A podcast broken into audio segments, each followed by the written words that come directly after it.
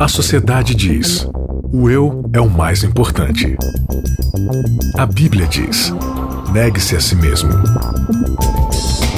O mundo incentiva: siga seus desejos. Jesus convida: siga-me. A cultura diz: pense igual, seja igual, conforme-se. O cristianismo diz: não se conforme com os pensamentos deste século. Contra a cultura.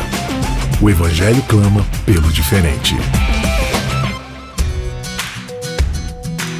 Começando mais um Contra a Cultura, mais um episódio aqui dessa nossa nova temporada Mordomia 360. Obrigada demais a você que nos acompanha aqui através do vídeo, através das nossas redes sociais, através do nosso podcast e através também da Rádio Novo Tempo. Muito obrigada pela sua audiência, pelo seu carinho de sempre aqui com o nosso programa, tá bom? E você, mais uma vez, vou frisar, o nosso podcast é o podcast oficial do programa Código Aberto da TV Novo Tempo. Você pode ouvir é, e baixar todos os nossos episódios lá no nosso site, novotempo.com barra contracultura. Legal, gente. Vamos lá então para o nosso estudo. Está, está aqui comigo sempre. Nunca estou só, né? Os meus amigos queridos, gênios da teologia. Gêmeos. Gêmeos. Gêmeos da teologia. Isaac Rezende, tudo bem? Tudo bom. Estamos aqui de novo para continuar o que a gente né, já começou a discutir. É, que- E hoje eu tenho uma promessa para fazer. Tem? Tem. Vai cumprir, né, Isaac? Vou cumprir. Hoje eu vou chamar o pecado pelo nome. Pode ir no banheiro?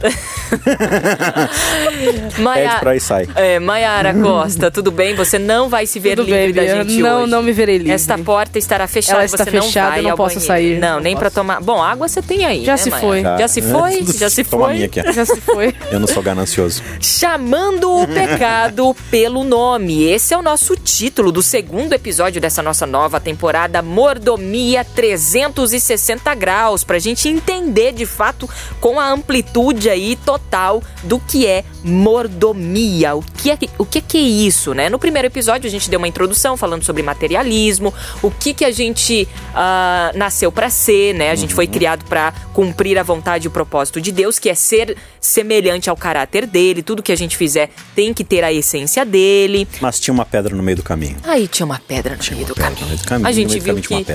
Lúcifer, ele é, inseriu ali a primeira semente desse pecado que tem nome. Tem nome. Então eu quero retomar aqui o verso que a gente terminou lendo no último episódio, que é Romanos 12, Dois. Um, dois, né? 1 e 2. Então, relendo aqui. Rogo-vos, pois, irmãos, pelas misericórdias de Deus, que apresenteis o vosso corpo por sacrifício vivo, santo e agradável a Deus, que é o vosso culto racional. E não vos conformeis com o quê? Com este mundo. Mas transformai-vos pela renovação da vossa mente, para que experimenteis a boa, perfeita e agradável vontade de Deus.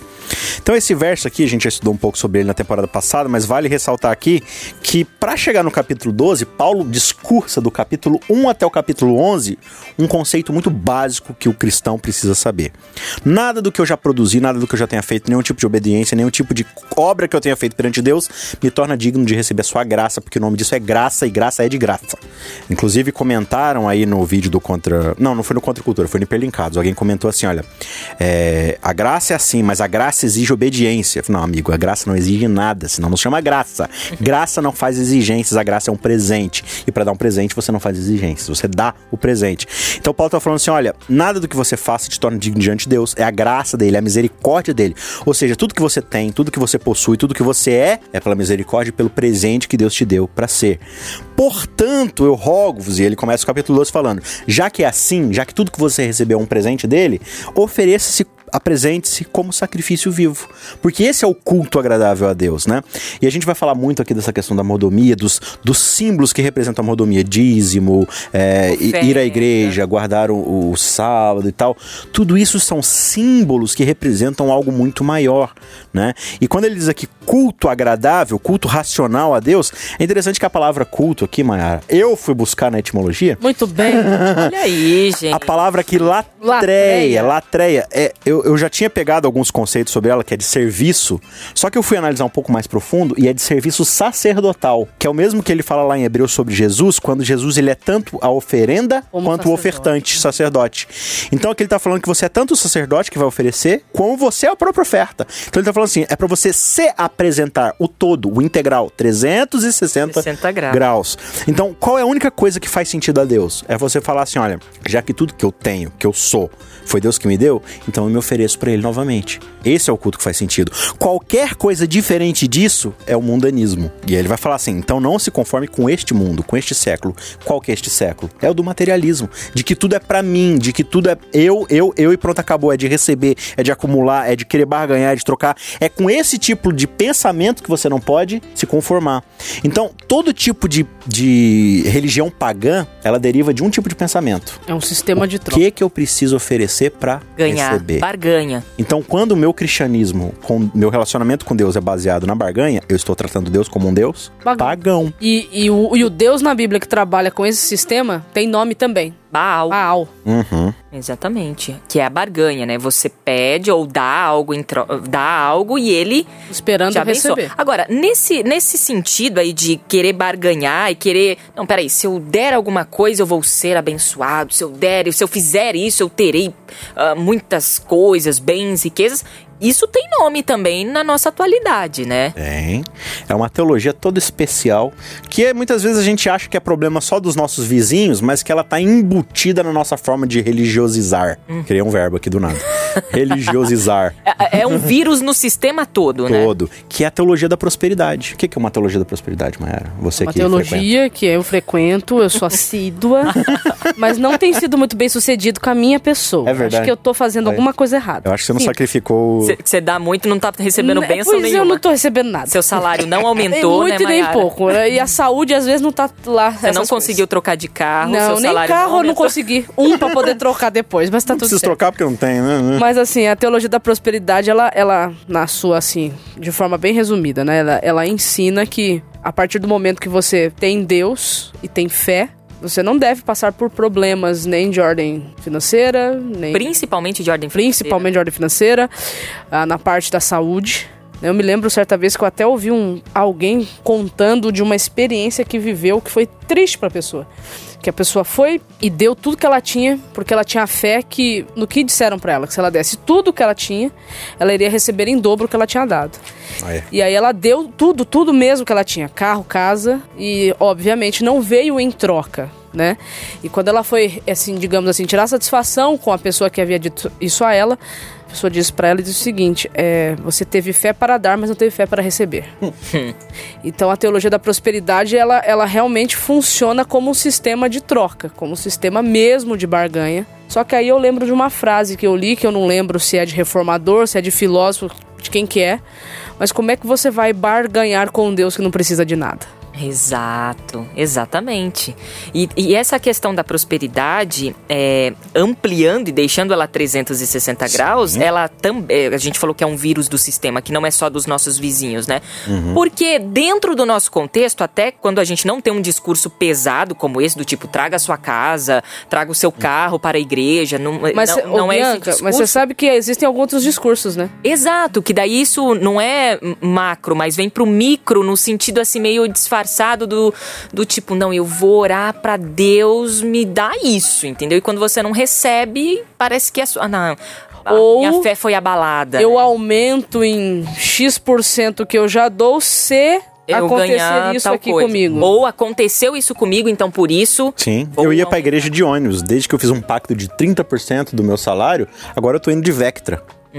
Acontece nas nossas igrejas. Esse tipo de testemunho. Isso é não entender. E, e no próprio capítulo 11 aqui do, de Romanos, no finalzinho ele vai falar assim: quem foi que primeiro deu a Deus para que Deus precise retribuir? Quem, Deus tá em dívida com alguém, por acaso? Então, assim, a gente tem que entender uma coisa.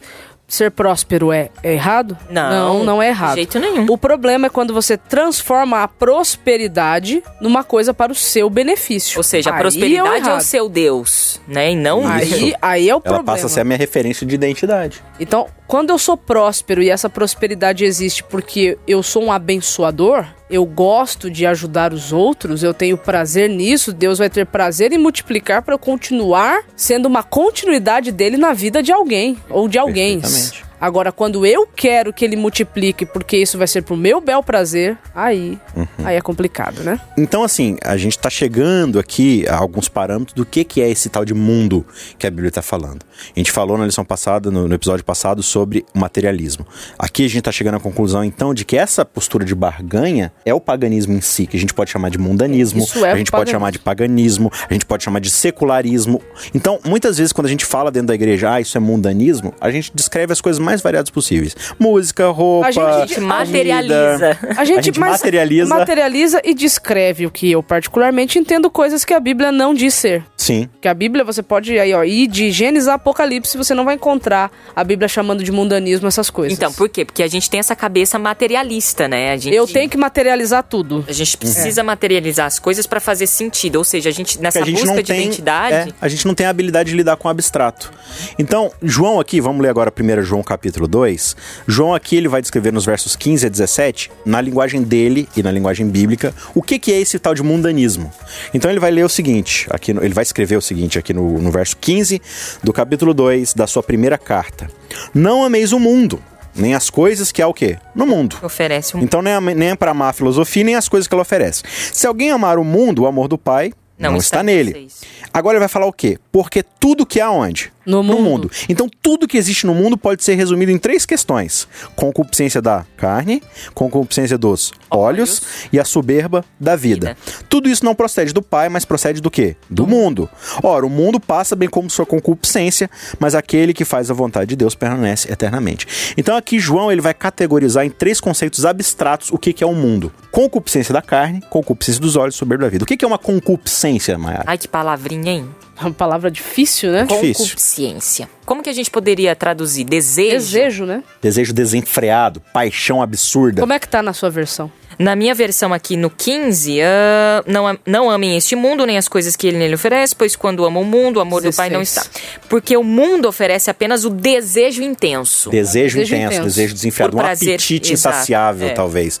Então, é um apetite insaciável, um desejo intenso daquilo que a minha carne necessita. Então, são necessidades básicas, como apetite tanto alimentar como sexual. Essas necessidades que realmente fazem parte né, do, do Do nosso. físico mesmo, né? do- É do como ser diz humano. Platão, né? Do intestino ali, né? Então, é, Das vísceras. das vísceras. Olho, que a gente pode associar com aquilo que realmente é o desejo mais supérfluo, de- aquilo que você põe o olho e você deseja pra si, né? E o que, que é uma soberba? O que que é soberba? Egoísmo. Egoísmo? Será Não, que é soberba? O que, que é que- soberba? Você sabe o que é soberba? Tô pensando aqui. Tá pensando? Soberba é se vangloriar. Soberba é querer ser mais do que Eu- você é. Mais do que é? Ó, Eu sei de Olha, tudo, eu tô orgulho, acima. orgulho, Orgulho. Soberba é orgulho. Legal. É. Então, soberba da vida é o quê? Achar que minha vida é algo que eu posso me orgulhar. Então, aqui ele tá falando que todo mundo tá resumido a essa filosofia que é composta dessas três características. E tão interessante do verso Sim. aqui é que ele tá dizendo que esse- essa forma de viver não procede de Deus. E, e quem vive de acordo com ela não tem como se relacionar com Deus. Porque Deus não nos criou para ah, satisfazermos os desejos da nossa carne, dos nossos olhos e a soberba. Deus nos criou para satisfazermos a vontade, Vontade dele. dele. Sim. Ou seja, o que é diferente disso é mundano. Exatamente. Então, aí um exemplo pra gente falar, tá, mas e as coisas? As- tem problema nas coisas? Claro que tem. Em todas elas. Você quer ver? Aí a gente vai lá pra Lucas no capítulo 4, a gente não vai ler aqui, mas só pra citar um episódio conhecido, que é a tentação de Jesus. As três tentações. Engraçado que são esses três tópicos aqui. Porque quando Jesus é tentado a comer pão, se Jesus comesse pão, ele tava pecando? Não. Não. Pão é pecado? Não. Tem Mas pra Jesus seria. Senão seria uma tentação. Mas a tentação tava onde? É porque ele fala assim, ó, se tu és o filho de Deus, use esse favor que você tem como moeda de Troca. troca pra você ter. Benefício então, próprio. age em benefício próprio. Pega o teu poder e sirva a si mesmo. Então, o pão era só uma desculpa pro pecado. E aí ele vai pra segunda tentação. Tá vendo todos os reinos do mundo? Vai ser seu se você fizer o quê? Me ajoelhar e me adorar. Se Jesus fosse coroado rei desse mundo, seria pecado? Não. Não. Ele é dono do reino? Já era o Ele rei. é. Ele é dono do negócio. Então, mas qual era o pecado? Satanás está oferecendo um atalho. Você, você não precisa se autossacrificar. Você não precisa passar por si sofrimento. mesmo. Se você se poupar e só me adorar, tem um caminho muito mais fácil. De novo, a barganha. Usa essa barganha comigo aqui pra ter o que é seu por direito. E é Uma coisa. seu, olha só, é direito, é justiça. Que, que mal tem nisso, né? E a última tentação qual que é? Lança daqui do templo e os anjos vão te salvar. Se ele fizesse isso, todo mundo que tivesse. E o templo lá, era tipo o lugar mais trafegado e frequentado pelo povo. Se eles veem Jesus pulando e sendo salvo da morte, Jesus fala: ele é o filho de Deus. Ele só pode ser Deus, né? Se Jesus fosse reconhecido como filho de Deus, seria pecado? Não. Ele é o filho de Deus? Ele é o filho de Deus. Não como ele foi Mas reconhecido ali de várias novo- vezes no evangelho. né? Ele foi, e não foi pecado lá, mas por que que é aqui? Porque ele tá falando assim, olha, é pra você se arrogar, entendeu? É para você é, é pela si mesmo. soberba, atrai a atenção pra si mesmo, torne-se motivo de, de glória. E Jesus ele percebe que tudo isso é pecado e tudo isso é mundanismo. Então quando a Bíblia diz que Jesus em tudo foi tentado como nós, ela tá dizendo que ele foi tentado segundo a filosofia desse mundo. Ele foi tentado a fazer o quê? A se moldar aos padrões desse mundo. Agora- aqui o padrão, o padrão aqui é de barganha. Você vai se amoldar ao padrão desse mundo? Tem um outro episódio também, né, Qual? Isaac? Que a gente pode é, é, entender um pouco mais sobre esses três tópicos aí do mundanismo, que é lá no Éden. Sim. Exatamente, era isso que eu Sim. ia comentar. Lá em Gênesis 3, se fizermos a, né, a leitura do 1 até o 6 ali, nós vamos observar exatamente a mesma estratégia. Perfeito. concupiscência, é o desejo Eva sendo desenfreado. no desejo desenfreado da sua carne, dos seus olhos e na soberba. Como é que é isso? Eu vou ler o texto aqui, ó. O texto, eu não vou ler do começo, porque o começo a gente já conhece o diálogo, né? Acho que não é necessário ler aqui o começo, mas o interessante mesmo é o verso 6. Porque aí, no- eu vou a partir do 5 que diz assim, ó. Porque, ali, a- é a Eva conversando com a serpente, né? Diz assim. A serpente dizendo para Eva, né? Porque Deus sabe que no dia em que você comer do fruto, seus olhos se abrirão e, como Deus, sereis conhecedores do bem e do mal. Aí olha o verso 6. Vendo a mulher que a árvore era boa para se comer, agradável aos olhos e árvore desejável para dar entendimento, tomou-lhe do fruto e comeu, e deu também ao marido, e ele comeu. Você vê as três características aí? Ela. Ela é boa pro apetite, pra saciar o apetite. Ela desperta um desejo desenfreado dos olhos, Dos porque ela é bela. Soberba. Ma- Mas por que é? Porque soberba. O que, que tem a ver com soberba como ter conhecimento? Por que que ela- Conhecimento era uma coisa ruim? É uma Deus não havia não. criado eles para, para Sim, ter eram conhecimento? inteligentíssimos, mas ela queria ser mais do que Deus. Só que a questão aqui do, desse conhecimento não era o conhecimento que Deus havia. A, a, a mente que Deus havia dado para eles para ser expansiva. O conhecimento aqui é a ponto de você ter capacidade legislador. de ser um legislador. E aí você vê esses três tópicos, que é o mundanismo, se de fato sendo totalmente antagônico com o propósito de Sim. Deus, né? A essência de Deus. De nós, cada Então vez que a você- gente vai para esses tópicos, a gente não é mais imagem e semelhança. Então você começa a perceber que o mundanismo não é um objeto, é uma filosofia de vida, que a gente pode chamar de materialismo, de paganismo, de qualquer coisa assim. Então quando eu vejo uma pessoa, ela tá vestida de uma determinada forma, ela não é mundana porque aquela roupa é daquele jeito. Você precisa analisar, e o que a lição vai chamar aqui de motivos do coração. O que que a leva a ser daquele jeito? Tem algo por trás, entendeu? Então você realizar uma certa ação, ir a tal lugar, comer uma certa coisa, é, utilizar certa coisa, você tem que analisar o que tá por detrás disso, porque se você arranca todas essas coisas da pessoa e deixa ela nua, assim, digamos, né, despida de todas essas coisas, ela vai deixar de ser aquilo que ela é? Nem sempre. Entendeu? Então, às vezes, ela continua gananciosa, ou ela continua orgulhosa, mesmo se não tendo aquele emprego. Ela continua egoísta, mesmo não tendo aquele carro, mesmo não tendo aquela coisa. Ela continua vaidosa, mesmo não usando um brinco, mesmo usando. Ela, ela se veste bonitinha ali, entendeu? Mas ela é vaidosa, porque ela acha que com aquela roupa ela é melhor que os outros. Isso é vaidade, isso é soberba. Então, você precisa entender que a filosofia ela tá muito mais arraigada na gente do que simplesmente você usar. Ah, então não tem problema usar nada. Então, você tá pensando que não pagão. Porque você- você você tá achando que aquilo que você faz ou deixa de fazer te torna alguém digno de reconhecimento por algo. Então, a gente precisa entender o quê? O pecado, que a gente precisa chamar pelo nome, ele tem um nome. É egoísmo. Egoísmo.